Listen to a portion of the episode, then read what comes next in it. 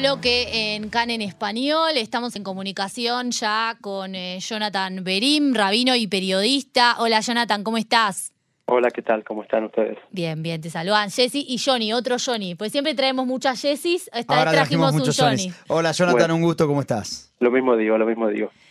Bueno, estuvimos adelantando un poquito a lo largo del programa de qué vamos a hablar hoy. Vamos a hablar un poco sobre la visión de los Jaredim sobre las distintas cosas que están pasando hoy en día, Gius, la ley de enrolamiento, eh, etcétera. Primero quería preguntarte, Jonathan, si nos puedes contar un poco qué es un jaredí, ¿no? Para que entendamos todos, ¿cuál sería la definición? Qué buena pregunta. Bueno, jaredí viene, es una traducción de un versículo de la Torá donde habla del temor al cielo. Entonces, cuando se buscó un título para ponerse en este grupo de gente, eh, llamémoslo ultraortodoxo, si queremos definirlo con las etiquetas que habitualmente usamos y conocemos, buscaron el nombre Haredi, que es que no solamente eh, cumplimos una rutina folclórica o legal del judaísmo, sino que nos consideramos que tenemos o que, tienen, no sé si hablar en primera persona o en tercera, pero eh, un temor al cielo especial, o sea, una, reverencia a Dios y por lo tanto una, una, una forma de conducirse especial, con una piedad especial, con una meticulosidad especial, el seguimiento de los preceptos y de los mandamientos que la Torah establece. Jonathan, quería preguntarte porque recién dijiste, no sé si hablar en primera o en tercera persona, ¿vos te considerás jaredí? Es una muy buena pregunta esa. la verdad que las etiquetas nunca suelen ser buenas a nivel de personas si es que van a separar sí suelen ser buenas cuando van a, van a unificar. Yo me considero una persona, un judío que trata de practicar todo lo que la Torah establece. Eh, si ves una foto mía en la calle dirás que sí es una persona jaredí porque me he visto con la usanza habitual del barrio donde vivo, que es una camisa blanca y un, un saco negro y un pantalón negro, un sombrero para, para los rezos. Así que a nivel etiqueta externa calculo que sí. Después habrá cosas que quizás no entre dentro de todo el, el combo de la categoría de lo que la etiqueta conlleva, pero pues entonces ya tengo presencia en redes sociales, cosas que quizás una persona jaredí habitual de las que estamos hablando no tendría toda esta clase de cosas, pero tengo una filosofía también que eh, lo que es tecnología me parece que es algo importantísimo como avance de la humanidad y como herramienta para el, el, uso de cada uno del día, del día a día de la cotidianidad, entonces todo lo que nos potencie como una herramienta me parece que es útil aplicarla y bueno, de ahí quizás una diferencia entre mi forma de ser personal y lo que el mundo jaredí en general profese, pero que me parece que eh, dentro de la generalización quizás sí estaría dentro del mundo jaredí. Jonathan, vos estás hablando de, etiquetas en particular y decís, bueno, yo no sé si entro o no entro particularmente en este, digamos, en este guante de manera perfecta. La, definición de jaredí es una definición más religiosa o más política? Es, es un tema, especialmente en lo que es eh, Israel en general, porque uno, uno que vino de fuera de Israel, yo nací en Buenos Aires, en Argentina, eh, el, por un lado está la política, que es un partido de izquierda, de derecha, eh, liberales, conservadores, y por otro lado está la parte religiosa de, cada persona, de cada familia, de cada comunidad, donde son completamente independientes. O sea, yo no puedo votar a la izquierda o a la derecha y cumplir Shabbat o, o no cumplir Shabbat. Son cosas completamente independientes. Estando en Israel, la política primero que se vive como sabemos los que vivimos acá que se vive con mucha más intensidad que en otros países y aparte es que al mezclarse con la vida judía entonces ya se hizo una mezcla de cosas que es complicada para, para muchos aspectos. Por ejemplo uno diría eh, Rabo Badia Yosef. Uy un mm. gran eh, un gran eh, eh, intelectual judío un gran rabino un gran pensador un gran escritor y otros dicen no no era un líder político. Entonces como que acá se mezcló todo y sí porque esa persona que fue gran rabino de Israel y que fue un gran eh, legislador y un gran líder eh, espiritual judío, también fue un líder espiritual de un partido político que él mismo fundó, llamado Jazz. Mm. Entonces, acá en Israel se mezclan las situaciones y por eso la, quizás la, la, explicación se vuelve más, más conflictiva y más, más problemática, porque va todo de la mano y a veces es difícil separar y a veces las cosas feas o menos, eh, menos agradables de alguna de esas partes terminan ensuciando a la otra y eso no es bueno tampoco. Recién mencionabas los partidos políticos que, tienen los Jaredim. ¿Podés contar un poco cómo están organizados, cómo se ven representados en la esfera política los, los ultraortodoxos? Bueno, en la esfera política hoy en día tenemos dos partidos. El, sabemos que el, la práctica judía en general tiene mucho de influencia de los orígenes, o sea, hay gente que viene de lo que llaman mundo sefaradí, que es originalmente de España, después trasladado a Oriente Medio, al norte de África, está el mundo ashkenazí, que es en Europa, Francia, para arriba, Francia, Alemania, Polonia, Rusia. Entonces, esas vivencias que cada eh, parte del pueblo judío tuvo en particular, afectó en su forma de cumplir el judaísmo. A veces ninguna hacia la esencia, pero sí son detalles. Por ejemplo, estamos ahora en el mes de Elul y la costumbre ashkenazí es tocar el shofar todos los días y la costumbre sefaradí es decir slijot, que es un rezo que se hace a la madrugada. Entonces, son cosas que no hacen la esencia. Todos van a decir que es el mes de Lul y están, están preparando para Rosh Hashanah, pero sí a la práctica eh, afecta, esa, esas vivencias afectaron y construyeron tradiciones dentro del pueblo judío separadas. Ahora, esas tradiciones, cuando se volcaron a la política, también se vieron reflejadas. Es por eso que tenemos, si queremos, en dos grandes grupos, Ashkenazim y Sefaradim. O Ashkenazim son los judíos de, Europa Oriental y Sefaradim son de España, Norte de África y Medio Oriente. Y tenemos que cada uno, cuando fue a la política, se buscó, buscó ser representado. Entonces, el mundo sefaradí tiene el partido político llamado Shas, que fue fundado justamente por el Rabo Badia Yosef que mencionamos antes, y el mundo Ashkenazí tenía dos partidos políticos, porque dentro del mundo Ashkenazí, eh, ortodoxo jaredí, hay una parte que eh, se empezó con el Baal Shem que es un movimiento jasídico, y otra parte que es la no jasídica, la que se considera la, eh, no sé si es original, porque cada una tiene sus cambios, pero la lituana, la no hasídica. Entonces, cuando fueron a la política, se presentaron las tres partes, la lituana, la hasídica y la sefaradí con el Rabodia Yosef. Y más adelante se, alía, eh, se hizo una especie de, de, coalición donde se juntaron los dos partidos ashkenazim, tanto los hasídicos como los eh, lituanos, y ahora quedaron entonces en representación del mundo jaredí en el Parlamento dos partidos, dos fuerzas políticas, Shas y, eh, y Gimel, que sería el, el, partido de que mezcla eh, Degel Atorá con Aguat que son los dos partidos eh, Ashkenazim que se fusionaron y son ahora una coalición unida. Claro, pero Sefaradim y Ashkenazim en materia política tienen las mismas eh, necesidades o no, o es distinto. Eh, mira, en, en, en, todo, en todo hay diferencias, hay el famoso chiste que dos judíos y hay tres opiniones, Sí. así que eso, eso se aplica siempre, pero hay veces que sí, hay veces que no, de hecho hubo diferencias políticas muy grandes en, a lo largo de la historia, cuando por ejemplo fue, eh, eh, Rabin firmó el, eh, los tratados de Oslo y el mundo separadí lo aceptó, el mundo ashkenazí no, había como que también en materia política, los líderes que dirigen en cada generación o en cada etapa de ese partido político eh, entienden a su forma de ver el mundo según su estudio y según su conocimiento y profundización de la Torah y lo que la visión personal de cada uno de ellos agrega a tomar ciertas decisiones. Entonces, a veces coinciden y a veces no. Es verdad que es mucho más las, son mucho más las coincidencias que las disidencias, pero también hay pequeñas hay diferencias entre ellos. ¿Y cuál es la visión que tienen sobre Israel? Eso también varía mucho. El, en, hoy en día la, la gran mayoría de esta, este, o sea, de esta gente que estamos hablando son gente que tiene su representación en el Parlamento israelí.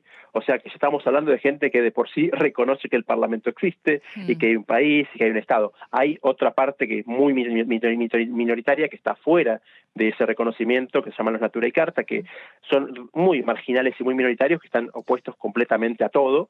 Eso ya serían, que son, consideran los anti los eh, antisionistas o sería algo así. Sí, ellos creen que la, la tierra de Israel. Tal cual, ellos hablan de que la santidad de la tierra, pero no eh, la representación, eh, la, la, la creación política que se llama Estado de Israel, que es algo relativamente moderno a nivel histórico, que tiene sus setenta y pico de años, y no eh, la famosa tierra prometida de la época de Abraham de hace tres mil. Eh, Eso es por eso, sí, Perdón, no, porque te quiero llevar a algo más, más básico, si querés, respecto de la pregunta de Jesse. ¿Cuál es la, la visión jaredí, digamos, si es que existe la visión jaredí, se puede determinar así, de- del Estado de Israel en el sentido de, por ejemplo, un Estado donde, donde tenés, no tenés transporte público en Shabbat, pero tenés gente que es giloní, que es eh, laica, este, donde tenés este, escuelas que no enseñan necesariamente Torah todo el tiempo. Eh, si pensás que existe, eh, no sé, algún tipo de necesidad de acercar más a las posturas o de hecho capaz separarlas más. Yo creo que hoy en día, mira, en su momento habían tres grandes visiones jaredíes que se pueden eh, eh, representar en tres grandes pensadores, que uno se llamaba el Rav Kook, otro se llamaba eh, el, el Rebbe de Satmer y otro era el, el Or Sameach, eran tres grandes pensadores y la verdad que la visión de Rav Kook era muy sionista, muy pro Estado y muy pro eh, movimiento sionista, fue eh, adoptada por lo que hoy en día se conoce como el movimiento eh, Dati Leumí, o sea, el movimiento eh, religioso nacionalista, que hoy en día ya por la clasificación las etiquetas que estamos usando se quedó por, por fuera de la, la, etiqueta jaredí. Pero esa visión quedó con ellos. Después, dentro del movimiento jaredí, la visión del, del Rebbe de Sadmer, que es la visión más anti-Israel, fue la visión que quedó en los Natura Carta, que también hoy en día están fuera de lo que es el movimiento jaredí, porque estamos hablando de un movimiento jaredí con representación política en Israel y ellos no están en esos.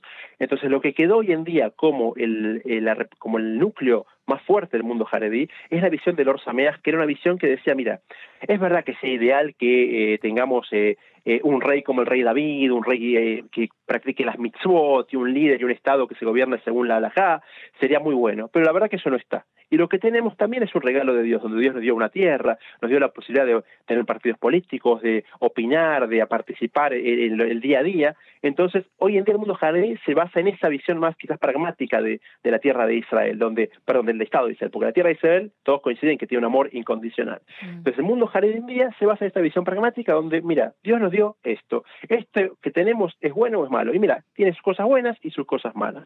Entonces, seamos gente de acción, aprovechemos lo que es bueno y tratemos de buscar a nivel fuerza política, a nivel participación ciudadana, de que eh, se acerque un poquito a nuestros ideales. Y por ahí va el, el, el núcleo del mundo jaredí pensando hoy en día, sin, sin renegar el Estado de Israel, al revés, eh, agradeciendo a Dios que nos lo dio, es un regalo, es, un, es algo único en la historia, lo que hay que no valorarlo sería sería estar eh, enseguecido quizás hoy en día porque es, algo que se anheló durante miles de años y lo que sí tenemos es que luchar políticamente para que nuestros intereses también se vean reflejados. No seamos una minoría marginal, sino que seamos una eh, también minoría por el momento por lo menos, pero activa, que participe y que lleve su opinión al Parlamento, a las leyes y a el, la vida cotidiana del mundo de la sociedad israelí. ¿Y cómo funciona eso? Eh, te pregunto porque, por ejemplo, hoy comentábamos en una noticia situaciones que se dan respecto de que la Municipalidad de Jerusalén o la de Afula deciden hacer eventos eh, separados, ¿no? Y escuchábamos que hace poco este, había, se hablaba, nunca se habló seriamente, de todas formas hay que decirlo también, pero se hablaba, no, porque este, los viajes en colectivos separados, no sé.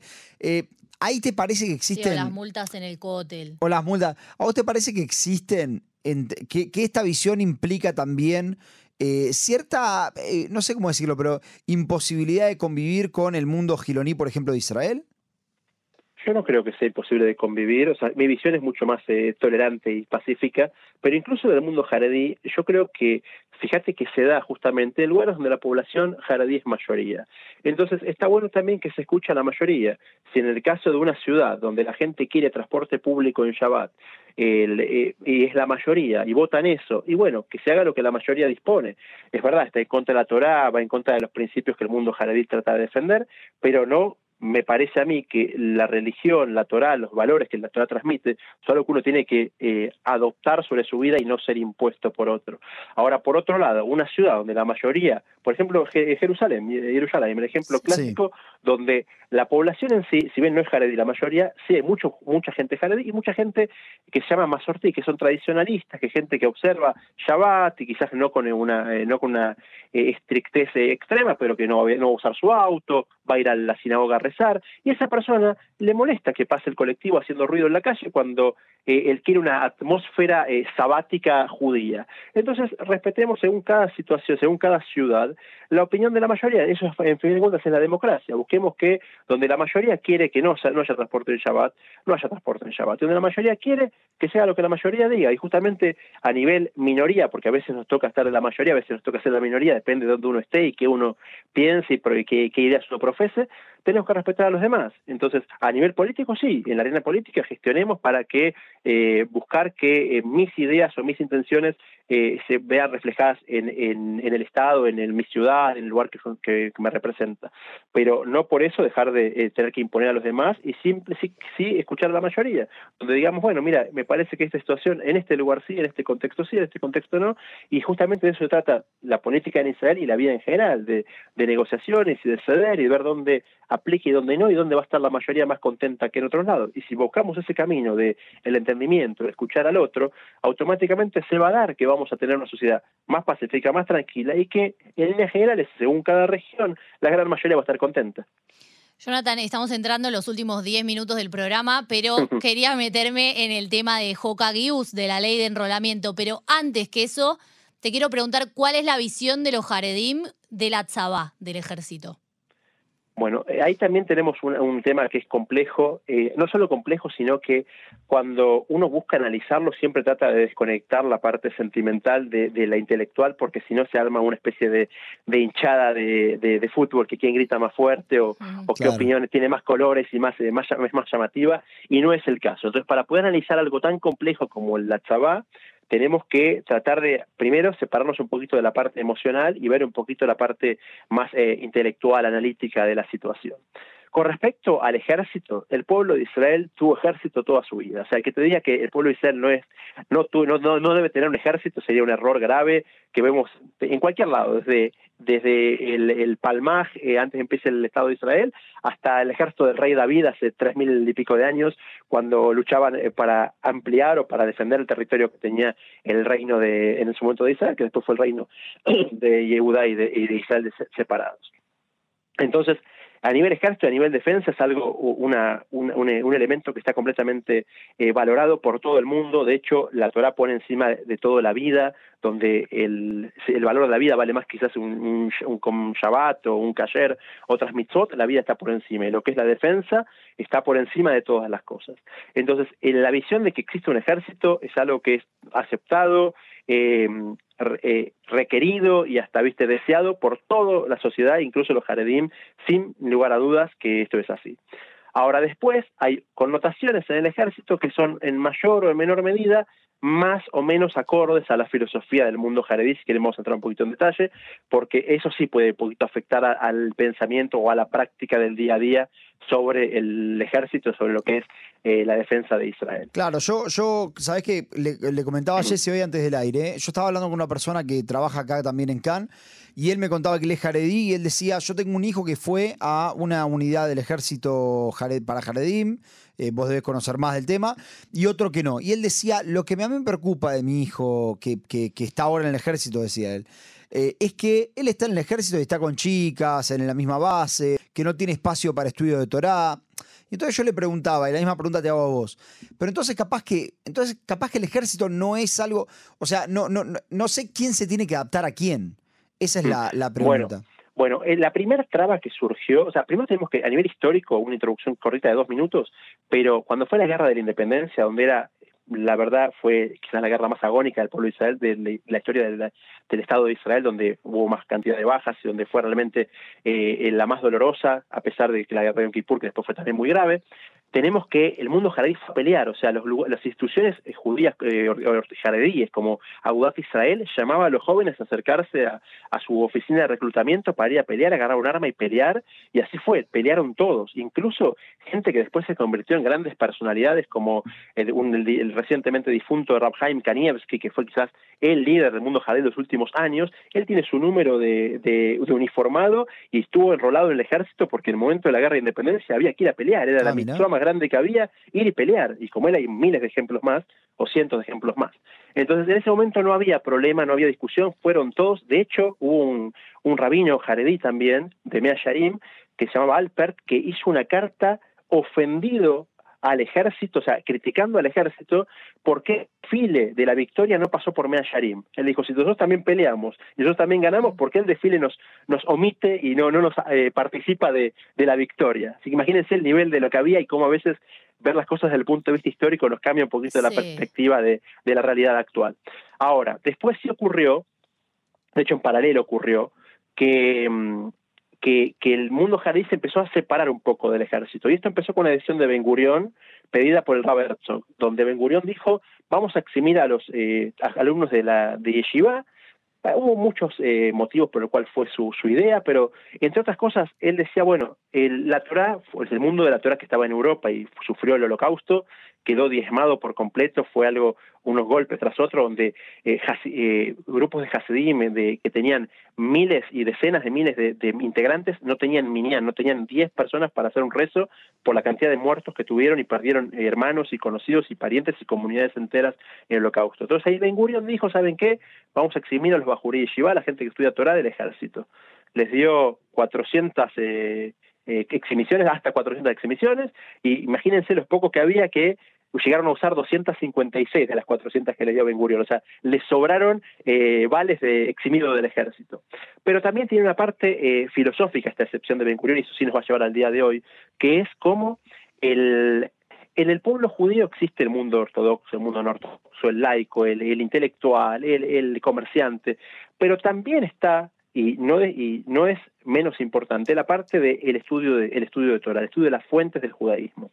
Y eso fue lo que en, en, parte llevó a Ben a decir, ¿saben qué? También es importante que haya gente que, ya no hablamos de lo espiritual, de si es la Torah que es una protección espiritual, ya no hablemos de, de metafísica y cosas que dependen de lo que uno cree o no cree, porque es algo que está fuera de discusión, las creencias de cada uno.